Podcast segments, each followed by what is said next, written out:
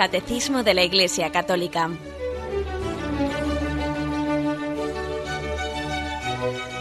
Un programa dirigido por Monseñor José Ignacio Munilla, Obispo de San Sebastián.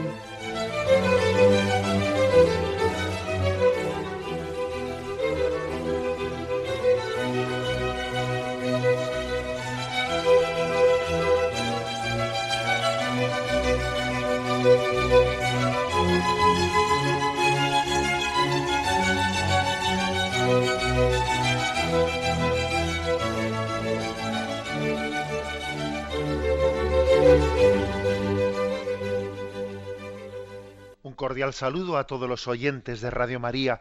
Un día más, con la gracia del Señor, proseguimos el comentario del Catecismo de nuestra Madre, la Iglesia. Queremos hoy comentar los puntos del 499 al 501, que tienen como título María, la siempre Virgen. ¿Por qué dice la siempre Virgen? Pues porque el apartado anterior hablaba de la virginidad de María y allí sobre todo explicamos la concepción virginal de Jesucristo. Pero es que la fe de la Iglesia no se limita a decir que María fue virgen en el sentido de que la concepción de Jesucristo fue virginal por obra del Espíritu Santo sin concurso de varón. No, dice más todavía, dice que es la siempre virgen. Y como vamos a ver hoy, pues, habla de la virginidad de María antes del parto, en el parto y después del parto. Bien, quizás en el, el antes del parto se refiere obviamente a la concepción virginal de Jesucristo, ya lo explicamos en, en programas anteriores, y hoy especialmente vamos a hablar de la virginidad en el parto y después del parto. Dice el punto 499. La profundización de la fe en la maternidad virginal ha llevado a la Iglesia a confesar la virginidad real y perpetua de María, incluso en el parto del Hijo de Dios hecho hombre. En efecto, el nacimiento de Cristo, lejos de disminuir, consagró la integridad virginal de su madre. Este es un texto de la Lumen Gentium del Concilio Vaticano II, punto 57. Lejos de disminuir, consagró la integridad virginal de su madre. La liturgia de la Iglesia celebra a María como la Ayepártenos, la siempre Virgen. Bueno, por lo tanto, mm, la primera afirmación de este punto lo que, lo que viene a decir es que es que pertenece a la fe de la Iglesia desde, desde sus orígenes el afirmar que María es la siempre Virgen. No sólo que concibió por obra y gracia del Espíritu Santo, sino que ella es la Virgen. Nosotros quizás en la tradición hispana le llamamos, hemos llegado a llamarle a María como la Virgen. ¿eh? Así como, por ejemplo, en Italia pues se le llama la Madonna, ¿eh? la Señora. En la tradición hispana le hemos llegado a llamar la Virgen, de manera que al, ponerle como nombre ya, ¿eh? como si fuese un nombre propio, la Virgen, quizás hace que estamos tan acostumbrados a esta palabra que no caigamos en cuenta de lo que significa, de lo que supone. Fuera de, la tradición hispana, en otros lugares no se le suele llamar a María eh, con así, digamos, como si fuese el nombre propio, el de la Virgen. Por una parte, el que eh, en, entre nosotros sea así implica que arraigada está en la tradición católica española pues nuestra fe en la, en la virginidad de María.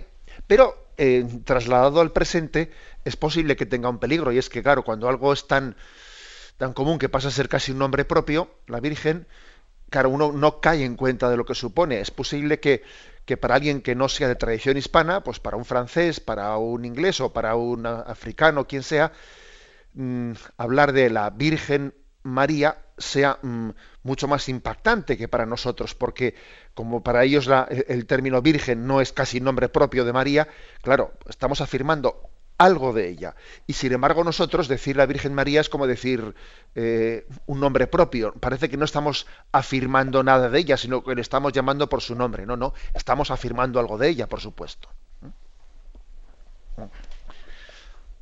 En nuestra tradición, por lo tanto, hispana diríamos, ¿cómo no va a ser Virgen María si es que hemos hecho de su virginidad casi su nombre propio? Bueno, aquí lo que nos interesa en el primero de los puntos, 499, es caer en cuenta de que estamos hablando de algo que perteneció siempre a la tradición de la Iglesia.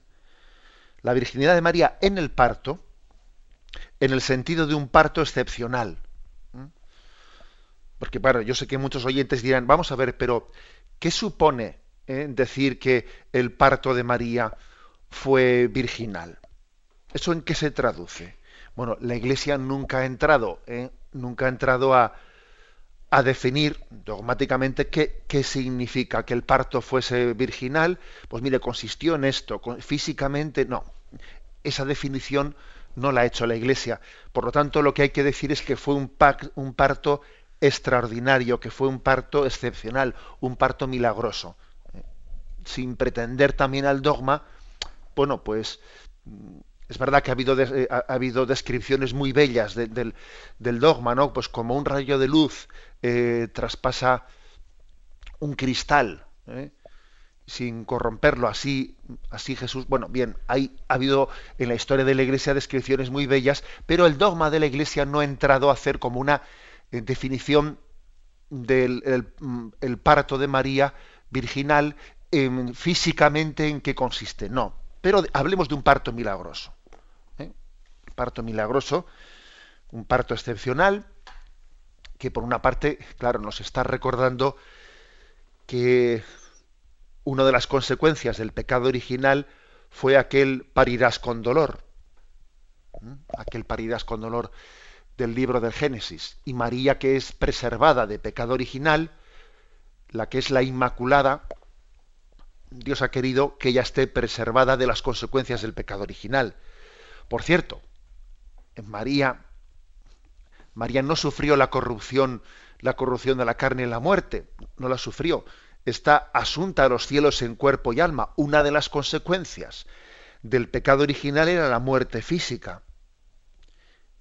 Y María, la tradición de la Iglesia no habla de que María muriese, dice que María tuvo la dormición y la ascensión a los cielos.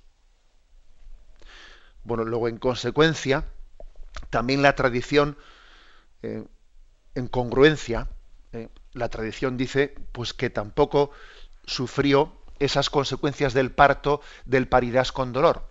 Cuando en alguna película que, hemos visto, algunas muy hermosas y muy bellas, por cierto, pero cuando en alguna película bueno, pues se describe el nacimiento de Jesús de María, pues con toda la crudeza de un parto y María en pleno parto, eh, pues con gritos de dolor, etcétera, pues hay que decir que ese tipo de películas que son muy bellas y algunas te dan mucha pena que llegado a este punto no tengan la delicadeza suficiente para de alguna manera, porque en fin, eh, tampoco se pretende eh, decirle al director de la película de qué manera tiene que traducir eso, pero me da pena observar que ha habido películas muy hermosas que llegado el momento del parto no han tenido la delicadeza suficiente para reflejar de alguna manera esta fe nuestra en el parto virginal. ¿eh? y cuando han sacado a María, pues los espasmos del parto, etcétera, han sido poco delicados.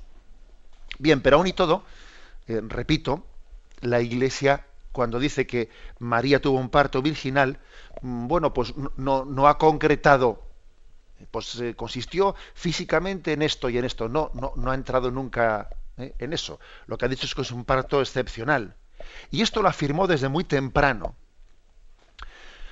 Desde muy temprano. Incluso, incluso San Ignacio de Antioquía, al que ya veis que citamos con mucha frecuencia, porque claro, es un autor que está a caballo entre el siglo I y siglo II, y tiene mucho valor el que un autor, primero que santo, ¿eh? Y segundo tan cercano eh, a la tradición apostólica, ver cómo él entendió las cosas, ¿no? Y San Ignacio de Antioquía resulta que enumera el parto virginal como uno de los tres misterios escondidos en el silencio de Dios, que así lo dice él en una de sus cartas. ¿Y qué tres misterios están escondidos en el silencio de Dios? Es una, expresión verdaderamente conmovedora, ¿no? Bueno, pues él habla de mm, la virginidad de María, el parto virginal y la muerte del Señor. Tres misterios sonoros que se cumplieron en el silencio de Dios. Así lo escribió él, San Ignacio de Antioquía, en la carta a los Efesios, que también tiene una carta a los Efesios, como San Pablo, capítulo 19, versículo primero. ¿eh? habla de tres misterios sonoros. La virginidad de María, ¿eh? se refiere a, la concepción virginal de María, el parto virginal y la muerte del Señor, tres misterios sonoros que se cumplieron en el silencio de Dios. ¿Por qué le damos tanta importancia a este texto? Hombre, pues porque estamos hablando del siglo I. ¿eh? Y estamos viendo cuál es la fe de la primera comunidad cristiana.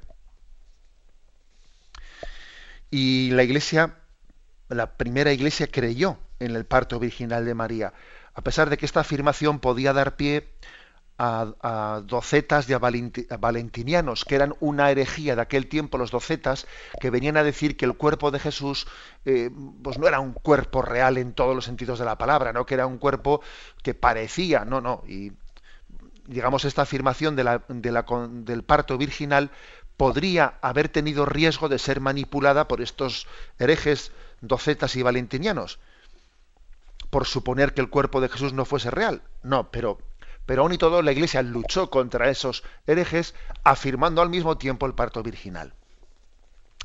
En el siglo IV hay documentación suficiente para demostrar que la fe de la Iglesia en el parto virginal era universal, era universal, que se, que se daba en todos los siglos. El padre Aldama, que fue un jesuita, un jesuita pues que mm, un enamorado de la Virgen y que publicó cosas muy hermosas no sobre la Virgen María, pues el padre Aldama mm, tenía, es un padre español, un jesuita español, tenía un estudio sobre cómo en el siglo IV ya tenemos, tenemos actas, ¿eh? actas que demuestran que en España, en las Galias, en Italia, en África, en Capadocia, en Chipre, en Alejandría, en Arabia, en Antioquía, Siria y en Roma, o sea, que es claramente universal, se confesaba como, como parte de nuestra fe el parto virginal. O sea que eso tiene mucha, mucha fuerza. ¿eh? Y contra, contra esta fe se alzó un monje, un hereje que se llamaba Joviniano, quien impugnaba la virginidad de María y, además también impugnaba que eso de que la virginidad fuese un estado excelente. ¿eh? Y Joviniano fue condenado en un sínodo de Roma en el año 393 que afirmó, ¿eh? que afirmó la, eh, que, la virginidad de María estaba contenida en el símbolo apostólico. Y esta misma interpretación del símbolo apostólico, diciendo que cuando se dice nació de María Virgen, se, que se está diciendo que virgen en el sentido pleno, amplio de la palabra virginidad, antes, en el parto y después del parto. También lo afirma pues San León Magno, el Papa 40 años después. Bueno, hemos pegado este pequeño repaso. ¿eh?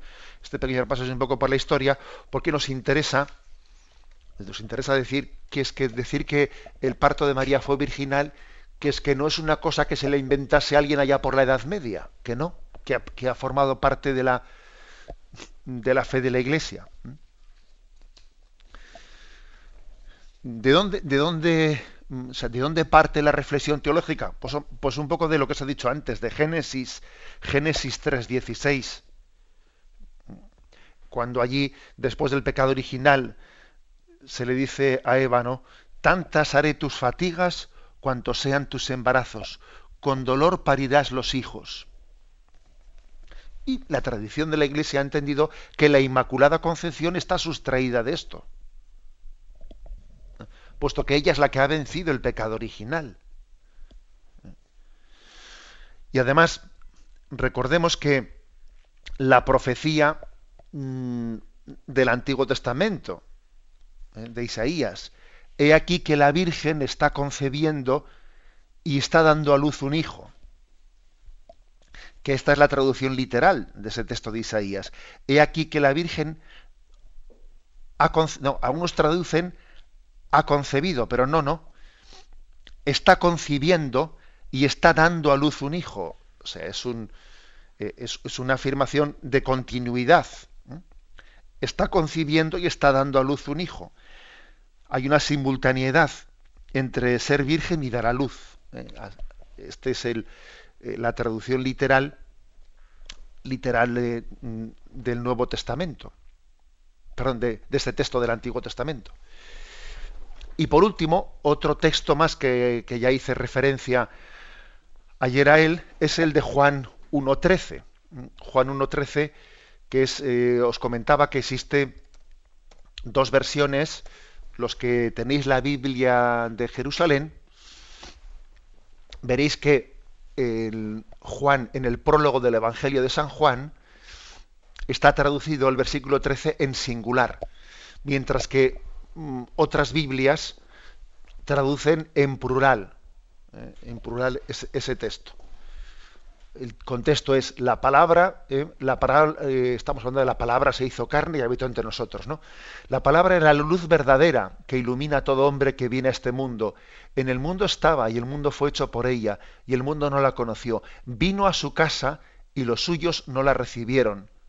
Pero a todos los que la recibieron les dio poder para hacerse hijos de Dios, a los que creen en su nombre. La cual no nació de sangre, ni de deseo de hombre, sino que nació de Dios. Bien.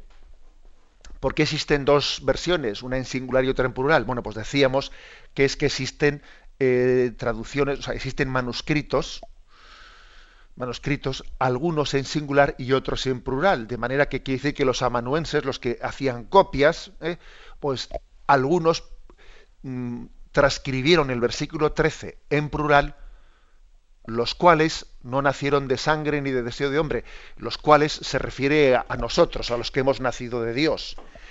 Pero existe también un manuscrito con la traducción en singular, la cual no nació de sangre, lo cual ya no se refiere a nosotros, sino se refiere al verbo, ¿eh? a Jesucristo, a Jesús, el cual no nació de sangre ni de deseo de hombre, sino que nació de Dios. ¿Qué, qué significa esta expresión? Que Jesús no nació de sangre ni de deseo de hombre, sino que nació de Dios. Hombre, lo de, lo de deseo de hombre se entiende fácil, porque se refiere a que Jesús, a la, bueno, pues a la concepción virginal de Jesucristo, que no fue, no fue eh, fruto de una unión carnal de María y de José, de deseo de hombre se refiere, sino que fue una, concepción por obra del Espíritu Santo, pero la primera parte, la cual no nació de sangre, traducido, ¿no? Según, esa, según ese manuscrito que tenemos de los primeros siglos en singular, la cual no nació de sangre, se entiende que es una, una expresión que significa el parto virginal, el cual no nació de sangre. Nacer de sangres es una expresión que sí que está en distintos momentos recogida en, en la Sagrada Escritura y en otros eh, y en otros libros de ese contexto judío, nacer de sangre se refiere a, a lo que supone, eh, a lo que supone el parto, el parto, mm, bueno, pues de desintegración, bueno, o, o, de violencia en la mujer, que supone pues también ser nacido en medio de sangres, ¿no? Lo que, lo que supone pues una placenta en medio de sangres. Y esto, y esto dice, lo dice, no nació de sangre, no, nació envuelto en sangres, es una expresión, como digo, judía. Las mujeres eh, judías tenían que purificarse, purificarse del parto porque habían nacido envueltas en sangre. Y como el, mundo judío tenía un sentido de, pureza ritual muy grande, de pureza ritual, eh, llevaba a cabo una, un signo de purificación, ¿eh? purificación de la mujer, acordaros de ese misterio, dice, la presentación de Jesús en el templo y la purificación de María. María, aun cuando tuvo, aun cuando tuvo su parto virginal, ella, como uno más, como hizo Jesús, que, no tenía pecado y se puso en la cola de los que iban a ser bautizados en el río Jordán, como si fuese un pecador, también María, aun habiendo tenido un parto virginal, pues se pone, eh, se pone en la cola, entre comillas, ¿no? de, aquellas que en el templo de, Jerusalén tienen el rito de la purificación de las sangres, porque la sangre eh, era un signo de, impureza que había que purificar. Bueno, pues fijaros, Juan 1.13, la cual, la palabra, Jesucristo, no nació de sangre, ni de deseo de hombre, sino que nació de Dios. Esa traducción en singular de Juan 1.13 es muy iluminadora. Bueno, pues eh, ¿cuál podría ser un poco la conclusión? La conclusión de, por, qué alguno, alguno podrá decir, bueno, pero ¿qué aporta, qué aporta la afirmación de que Jesucristo tuvo un parto, o sea, que mejor dicho que María fue virgen, virgen en el parto de su hijo Jesucristo. ¿Qué es, qué es lo que aporta? Bueno, pues estamos sencillamente subrayando, primeramente subrayamos el dato, ¿eh? subrayamos el dato y, lo que con ello se quiere, se ha querido afirmar siempre es, bueno, pues la, la acción de Dios que, que por una parte eh, tiene lugar a través de María, a través de ella, pero que al mismo tiempo la supera. La virginidad de María, en el fondo, es un dogma que a quien ensalza en realidad es a Dios, no a María. ¿eh? Le ensalza a Dios y a María le ensalza como de rebote, ¿eh? como consecuencia.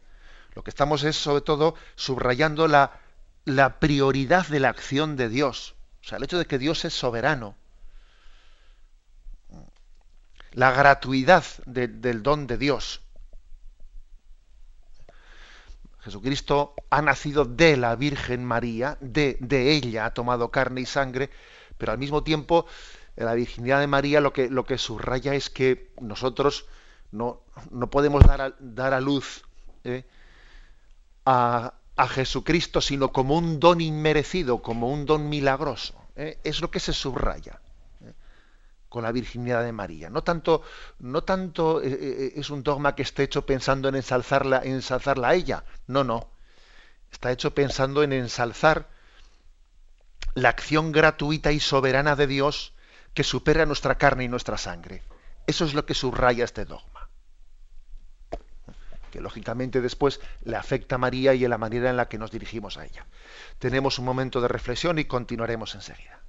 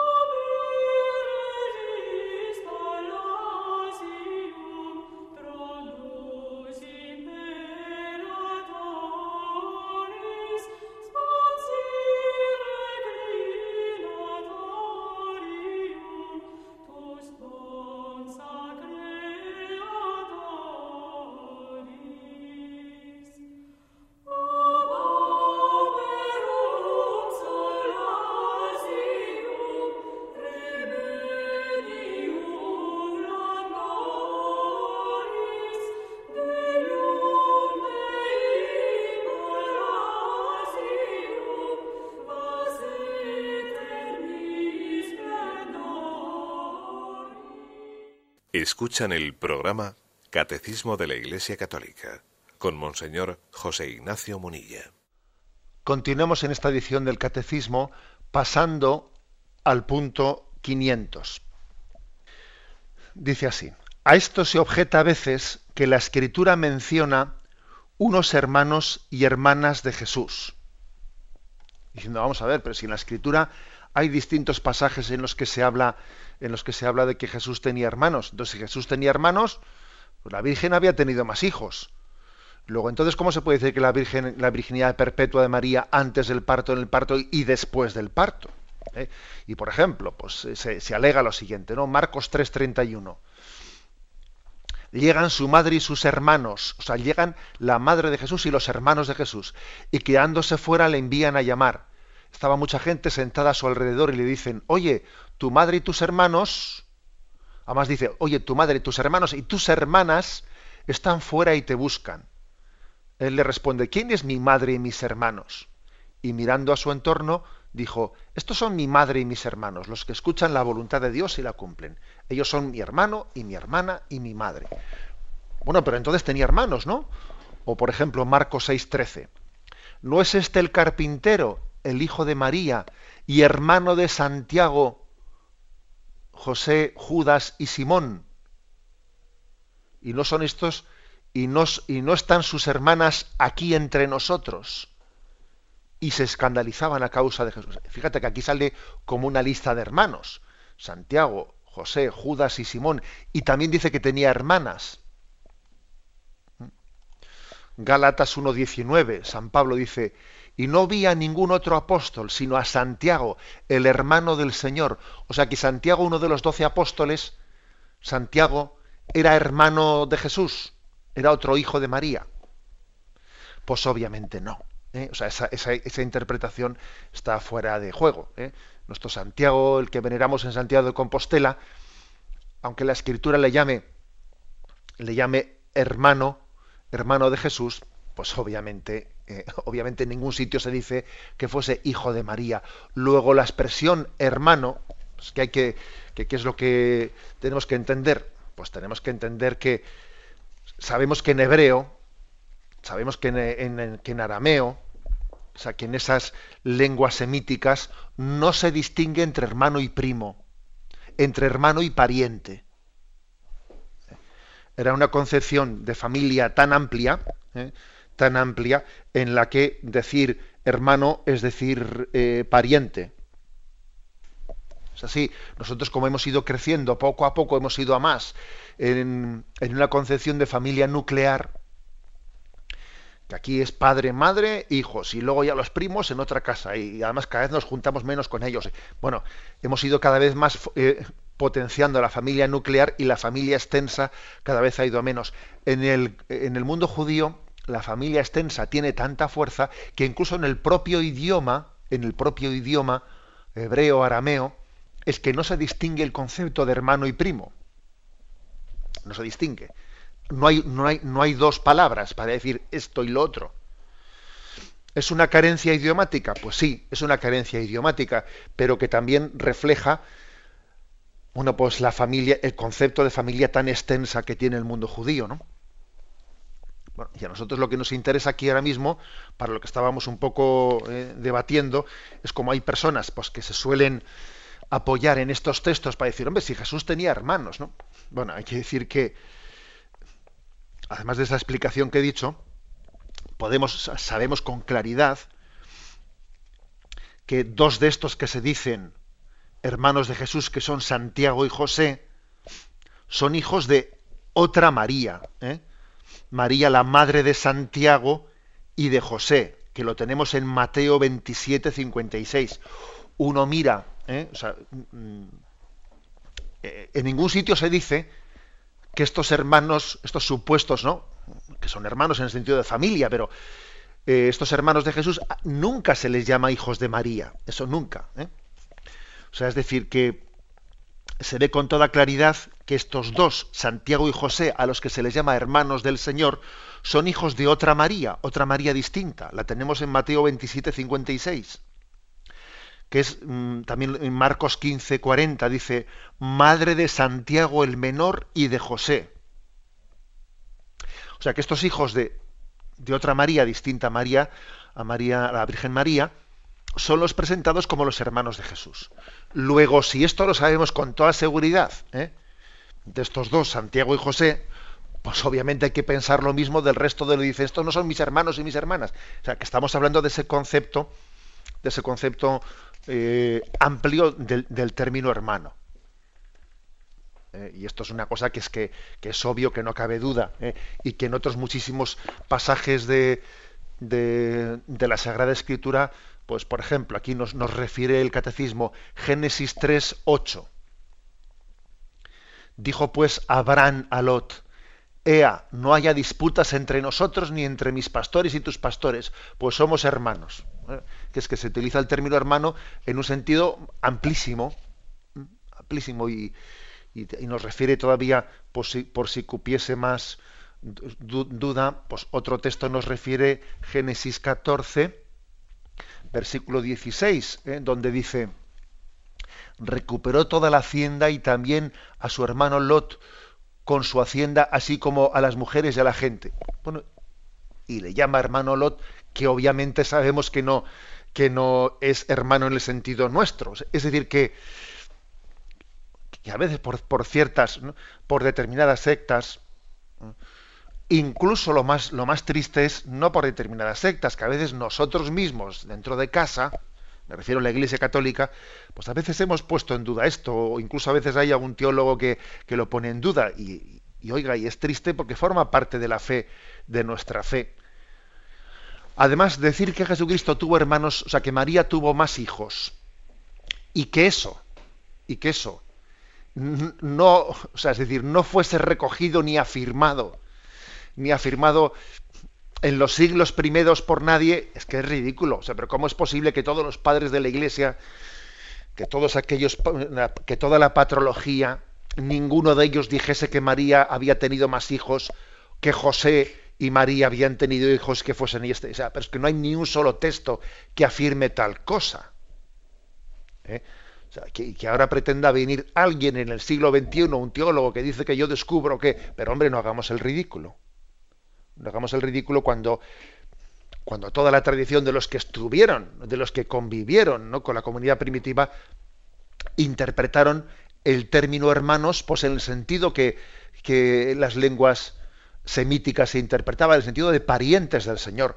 Y las familias eran muy amplias y obviamente pues tenía que tener muchos, muchos parientes. Porque una cosa que no sabemos es cuántas hermanas tenía la Virgen María y cuántos hermanos tenía San José serían muchos, porque las familias, las familias judías eran, eran muy amplias. O sea, ¿cuántas hermanas tenía María? ¿Cuántos tíos? Eh? ¿Cuántos tíos tenía Jesús? Pues muchos posiblemente. ¿eh? ¿Cuántos primos, primos hermanos tendría muchos? Y primos segundos, pues no te quiero contar, ¿no? O sea, esta es, esta es la, la forma de entender la expresión, la expresión hermanos. Tenemos un momento de reflexión y continuamos enseguida.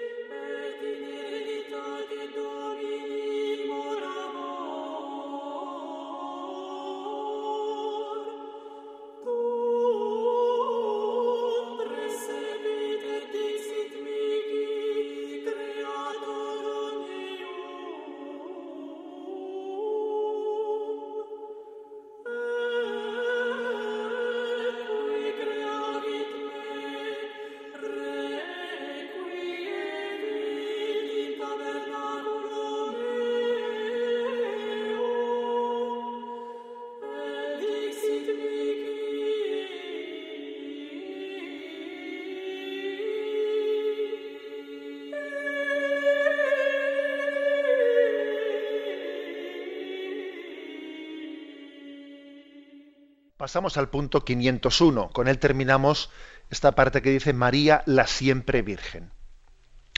Dice así, Jesús es el Hijo único de María, pero la maternidad espiritual de María se extiende a todos los hombres, a los cuales Él vino a salvar. Dio a luz al Hijo, al que Dios constituyó el mayor de muchos hermanos, es decir, de los creyentes a cuyo nacimiento y educación colabora con amor de madre. Bueno, aquí habla pues de este sentido espiritual de los, los hermanos de Jesús, que sí es cierto, que hablamos de la maternidad espiritual de María. Primero una pequeña indicación, porque también existe, existe eh, un texto que dice, María dio a luz a su primogénito.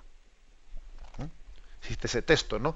En la Sagrada Escritura, María dio a luz a su primogénito. Y entonces algunos han dicho, bueno, pues entonces si dio a luz a su primogénito, es que también tuvo, tuvo más hijos. Bueno, pues también eso hay que, hay que decir que que no es así, que en el sentido, en el sentido semítico, el, primogénito, el primogénito es, es, el primer hijo que recibe, eh, que recibe, digamos, todos los derechos de los hermanos, pero por ejemplo, fijaros que tenemos una tumba, la arqueología también ayuda mucho, porque tenemos una tumba del siglo I en Jerusalén, que dice de una mujer que murió dando a luz su primogénito. Luego, la palabra primogénito no supone que tenga uno más hermanos. La prueba es la existencia de esa tumba y además también eh, que, somos conocedores del lenguaje semítico en el cual decir dio luz a su primogénito no quiere decir que después fuese a tener más hermanos, que es que aunque no fuese, aunque no, no fuesen, no viniesen después más hermanos, ese hijo único es el primogénito. ¿eh? Lo digo como supuesta dificultad ¿eh? contra la afirmación de la virginidad de María o la afirmación de que Jesucristo en el sentido natural era hijo único. Ahora, lo que afirma el punto 501, aunque en el sentido físico, ¿no? natural, es verdad que Jesús es hijo único, no así en el, en el sentido espiritual. Porque en el porque la tradición, igual que ha dicho que María fue virgen, en sentido pleno de la palabra, también ha hablado de su maternidad espiritual, de su amplísima maternidad espiritual. Y esto sí, esto ha formado también, al, igual que el otro, ¿eh? que, esa afirmación de la virginidad de María desde el primer momento se subrayó, también se subrayó este otro aspecto, la maternidad espiritual de María. Por ejemplo, bueno, ¿de dónde nace? Nace especialmente de ese episodio que tiene lugar al pie de la cruz y que es narrado por San Juan en el capítulo 19. Jesús viendo a su madre y junto a al discípulo a quien amaba, dice a su madre, mujer, ahí tienes a tu hijo. Luego dice al discípulo, ahí tienes a tu madre. Y desde aquella hora el discípulo la cogió en su casa. ¿eh?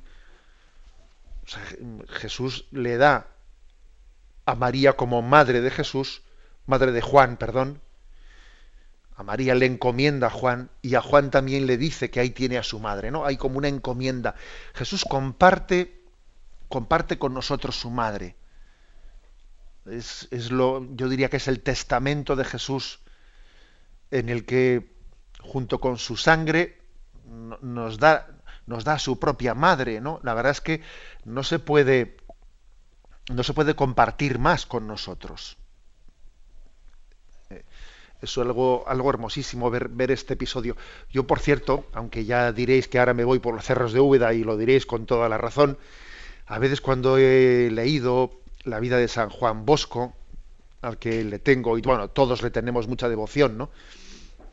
Pues es hermoso ver cómo él y algunos otros santos también eh, han compartido su madre, porque la madre de San Juan Bosco que fue a vivir con él, bueno, pues era impresionante ver cómo participaba del ministerio de su hijo, ¿no? Y acababa siendo una madre de todos los, de todos los niños que, San Juan Bosco recogía en su casa y, era como una madre compartida. ¿eh? San Juan Bosco compartía a su madre con, con todos aquellos chicos. Bueno, pues digo que, aunque, perdón porque me he ido un poco por los cerros de Úbeda, pero es hermoso ver cómo también Jesús comparte su madre con nosotros. Diciendo, bueno, cuando alguien da su vida, también da a su madre doy mi vida y mi madre, que es lo más precioso, también la comparto. Algo así. ¿eh? Es esa maternidad espiritual de María. Otro texto, Apocalipsis 12, 17, también es aquí es citado por el catecismo. Está hablando de ese episodio del dragón, eh, del dragón que acecha a la mujer, dice, y entonces despechado contra la mujer, se fue a hacer la guerra al resto de sus hijos los que guardan los mandamientos y mantienen el testimonio de Jesús. La mujer intenta, ¿no? Intenta eh, mm, acometerlo, o sea, intenta tragar a Jesús y no puede, y dice, y despechado contra la mujer porque no ha sido capaz, capaz de poder con ella, se fue a hacer la guerra al resto de sus hijos. ¿Mm? Aquí lo que nos interesa es la expresión sus hijos. El dragón que no ha podido con la mujer, con esa mujer imagen de María, despechado, va a hacer la guerra a sus hijos, que somos todos nosotros, es toda la humanidad. Es un episodio también entrañable, en el que, en el que eh, vemos que Satanás, Satanás en cuando, cuando nos ve a nosotros, ve en nosotros a los hijos de María. Satanás tiene un problema muy serio con nosotros, pero muy serio. Y es que cuando se enfrenta con nosotros, no se enfrenta solo con nosotros, sino que se enfrenta con ella. Y entonces la tiene clara. Porque, porque si somos hijos fieles de ella, la victoria está, está declarada de antemano. Ese es el problema de Satanás, que es que detrás nuestro está ella, porque está él y se fue a hacer la guerra a sus hijos, ya, pero ella, ella no nos deja solos. ¿eh? Es, es impresionante lo que supone la maternidad espiritual de María. Y por eso la importancia de acogernos a ella, ¿no? Y de vivir bajo su amparo.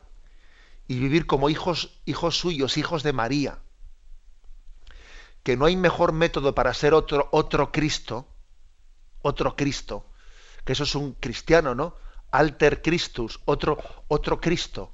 Ya no vivo yo, sino que es Cristo quien vive en mí. Dice San Pablo, mira, pues no hay mejor manera de ser otro Cristo, de ser cristiano, que ser hijo de María.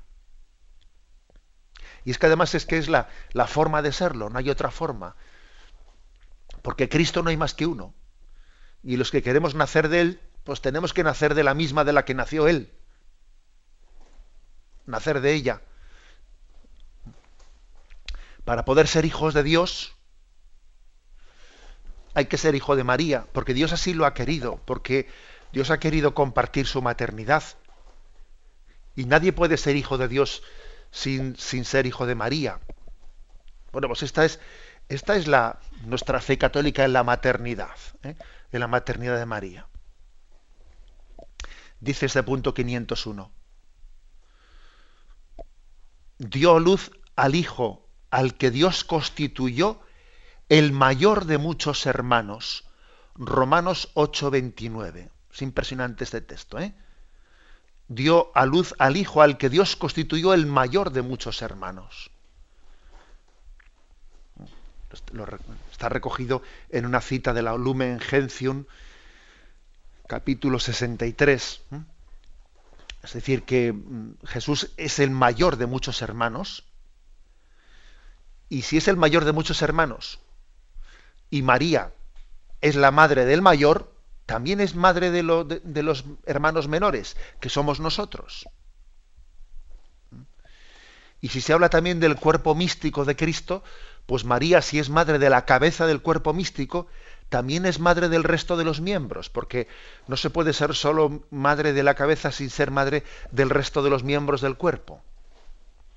O sea, que lo miréis como lo miréis, cojáis una imagen o cojáis otra, volvemos a referirnos a la maternidad espiritual de María.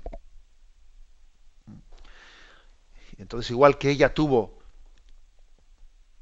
tuvo un parto virginal y también ella se prodigó en la educación de su hijo, también con nosotros tiene ese parto virginal, ese parto milagroso, de manera que podemos decirle es madre, es madre nuestra espiritualmente.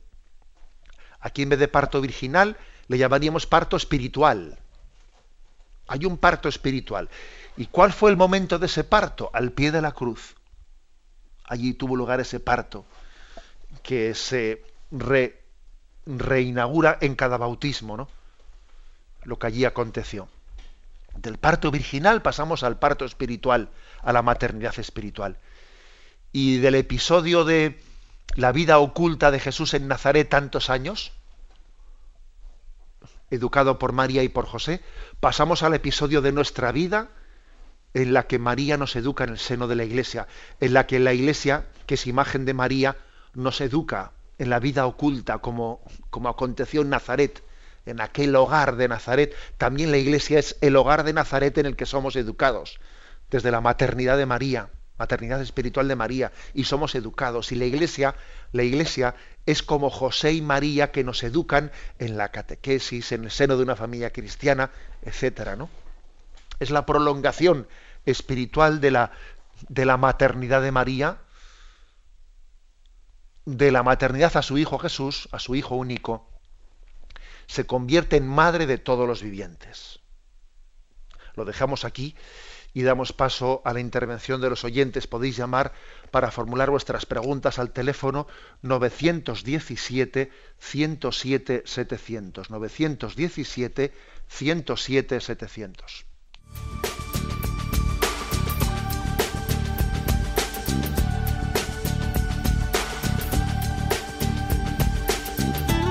Radio María le ofrece la oportunidad de recibir en su casa sus programas favoritos.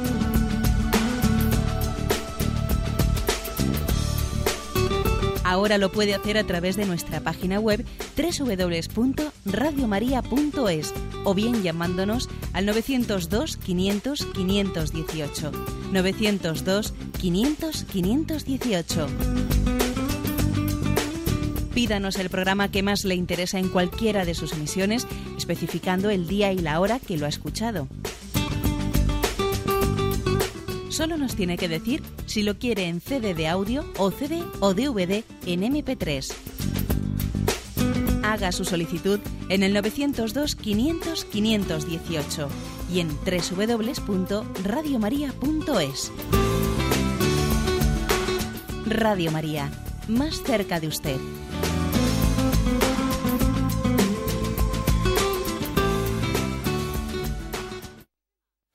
Escuchan el programa Catecismo de la Iglesia Católica con Monseñor José Ignacio Munilla. Sí, buenos días. Adelante, le escuchamos. Ah, mira, buenos días. Le llamo de Salamanca, Monseñor. Muy bien. A mí me, eh, bueno, lo que usted ha escuchado alguna vez lo he leído, lo que usted ha dicho alguna vez lo he leído y estoy de acuerdo. Pero ahora mismo se me ocurre la siguiente pregunta: ¿de qué base se deduce la relación eh, familiar de, de prima que de Isabel cuando eh, se dice en la Biblia, o por lo menos al texto que leemos nosotros en castellano, que María visita a su prima, Santa Isabel, y allí mismo no le llaman hermana, sino prima. Solo es una duda al respecto. Eh. Muchas gracias, padre. Sí, muy bien. Bueno, tenga en cuenta que usted está leyendo, eh, está leyendo el, el Evangelio, no lo está leyendo en arameo y en hebreo, sino lo está leyendo en griego. Luego, ¿qué ocurre? Vamos a ver, ocurre lo siguiente, que en griego sí existe la capacidad de distinguir primo y hermano. En griego sí. Pero no, pero no en arameo ni en hebreo. ¿eh? Entonces, ¿qué ocurre? Pues que cuando, eh, que es obvio que los evangelios, aunque han sido escritos en griego, están recogiendo unas palabras de Jesús y de la primera comunidad cristiana que no han sido pronunciadas en griego, sino han sido pronunciadas en arameo. Por ejemplo, eh, pues Jesús no pronunció en griego el Padre Nuestro. Jesús muy posiblemente no sabría griego. Él hablaba en arameo. Detrás de, esa formulación en griego de, de los evangelios se esconde el lenguaje, eh, o sea, digamos, el idioma original en el que Jesús lo dijo, que él no lo dijo en griego, lo dijo en arameo. ¿Mm? Entonces, digamos que eh, tengamos en cuenta que en griego sí se puede decir el término primo, pero claro, cuando el traductor griego ha, puesto por escrito el, el término, el término, o sea, ha traducido del arameo al griego, él no se ha puesto a decir, a ver, este término hermano significa primo primero, significa primo segundo, significa pariente lejano, significa hermano propio. No, él lo que ha hecho ha sido, a ver, yo traduzco todo lo que diga, eh, lo traduzco por, por el término hermano y a correr. ¿eh? O sea, es decir, que, que, en, griego sí se puede decir primo. Sí se puede decir primo, como de hecho en algún caso está dicho, ¿no? Pero claro, sin pretender que, que eso dirima este asunto que aquí estábamos, estábamos hablando, porque es que eh, ni el Señor, ni María, ni Isabel, eh, ellas nunca hablaron en griego, ellas siempre hablaron de hermanas, siempre hablaron de hermanas, nunca hablaron de griego, nunca hablaron, perdón, de prima, porque no existía tal término en el idioma que ellas hablaban. Damos paso a un siguiente oyente. Buenos días. Hola, buenos días, padre. Sí. Mire, vamos a ver, yo pertenezco a Toledo, vivo en Toledo, y yo soy catequista, llevo integrada en la parroquia desde que yo creo que tengo memoria, y ahora cada vez se nos da más el caso de que hay niños que vienen de otros países, eh, sobre todo de Sudamérica, piden los sacramentos y cuando estamos con la iniciación cristiana nos damos cuenta por padres, por vecinos, por gente conocida de que no están bautizados. Mi pregunta es, ¿por qué a esos niños no se les hace un inicio o una, un camino catequético para prepararles para el sacramento del bautismo y no que en la misma ceremonia, sea confirmación, sea comunión, se les bautiza? Muchas gracias. Bueno, vamos a ver. Eh, puede haber, dependiendo de las eh, del proceso de iniciación cristiana de las distintas diócesis, eh, puede haber decisiones un poco distintas, porque cada diócesis suele tener su directorio de iniciación cristiana. Algunas lo tienen ya pensado y publicado y aprobado, otras pues no lo tienen, ¿no? Pero una diócesis tiene que hacer, tiene que, tiene que pensar ¿eh? y publicar un directorio de iniciación cristiana, que es el decir, a ver, a los niños eh, que están sin bautizar, pues eh, hasta tales años, tales añitos, pues les bautizamos como si fuesen niños recién nacidos. Pero a partir de esta edad ya entendemos que tienen algo de conciencia, luego tienen que tener una especie de preparación para su edad. A los niños que están ya en determinada edad, eh, pues les hacemos un proceso más largo, más corto. Es decir, em, existe un margen en que cada diócesis haga un discernimiento sobre, sobre cómo llevar adelante la iniciación cristiana, dependiendo de con cuántos casos se encuentre, etcétera, etcétera. ¿eh? Pero digamos que la clave, o sea, lo importante es lo siguiente, o sea, lo delicado. Lo delicado es ver cómo discernimos cuándo ha llegado el momento en que un niño ya no es tan niño y entonces no le vamos a bautizar ya como se bautiza un niño recién nacido, sin necesidad de que él tenga una conciencia y una preparación primera, sino que ya tiene que tener una preparación. ¿eh? Eso es un poco el, eh, lo delicado del discernimiento. Y se puede llevar de una manera u, de otra, eh, dependiendo del número de niños que sean, etcétera. Damos paso a un siguiente oyente. Buenos días. Eh, buenos días, monseñor. Sí, adelante, le escuchamos. Sí, soy Pedro de Valencia. Muy bien. Mire, mi pregunta está relacionada con lo que acaba de, decir sobre los hermanos de Jesús. Yo, eh, oyendo una emisora de radio de las que hacen, de las que dicen la misa los domingos para enfermos y demás, eh, precisamente en este ciclo B, me parece que fue, me parece que fue en el 2009 cuando este evangelio eh, cayó en domingo y le oí al sacerdote cuando hacía la homilía decir, hablando de los hermanos de Jesús, del mismo pasaje que usted acaba de comentar, decir eh, lo sobre los hermanos de Jesús, decir, o bien, eso fue literalmente, dice, o bien porque los judíos llaman, mm, llaman hermanos a, a, todos sus parientes y especialmente a los primos y demás, o bien porque San José fuera viudo. Esta es, esta es la expresión en sí, dando a entender que podían ser, que, que San José podía haberse casado con hijos. Entonces, mi pregunta es, eh, ¿cómo, ¿cómo considera esto la Iglesia? Muchísimas gracias por la nueva evangelización que estamos sintiendo ya con sus, con sus charlas de todas las mañanas. Gracias. Sí, pues es correcto. ¿eh? Es correcto que cabe la hipótesis, cabe la hipótesis de que San José pues se hubiese desposado con María siendo viudo y que hubiese tenido hijos en el anterior eh, en el anterior matrimonio y que pudiesen ser lo que nosotros llamamos hermanastros de Jesús. Es una hipótesis. Bien pero es una hipótesis para la cual no tenemos ningún dato ¿eh? ningún dato. No es nada contrario a la fe por supuesto pero no teniendo ningún dato eh, ni nadie que, ninguna tradición que afirme tal cosa, etcétera, lo lógico es pensar lo otro. ¿eh? Lo razónico es pensar lo otro porque, de hecho, sabemos que en ese, en, ese idioma judío, en ese idioma hebreo y, arameo, etcétera, en los idiomas semíticos, no existe una distinción de términos, sino que el hermano, el término hermano es pariente en el sentido amplio. Y por supuesto que pariente en el sentido amplio también es hermanastro, por supuesto. ¿eh? Nos despedimos con la bendición de Dios Todopoderoso, Padre, Hijo y Espíritu Santo. Alabado sea Jesucristo.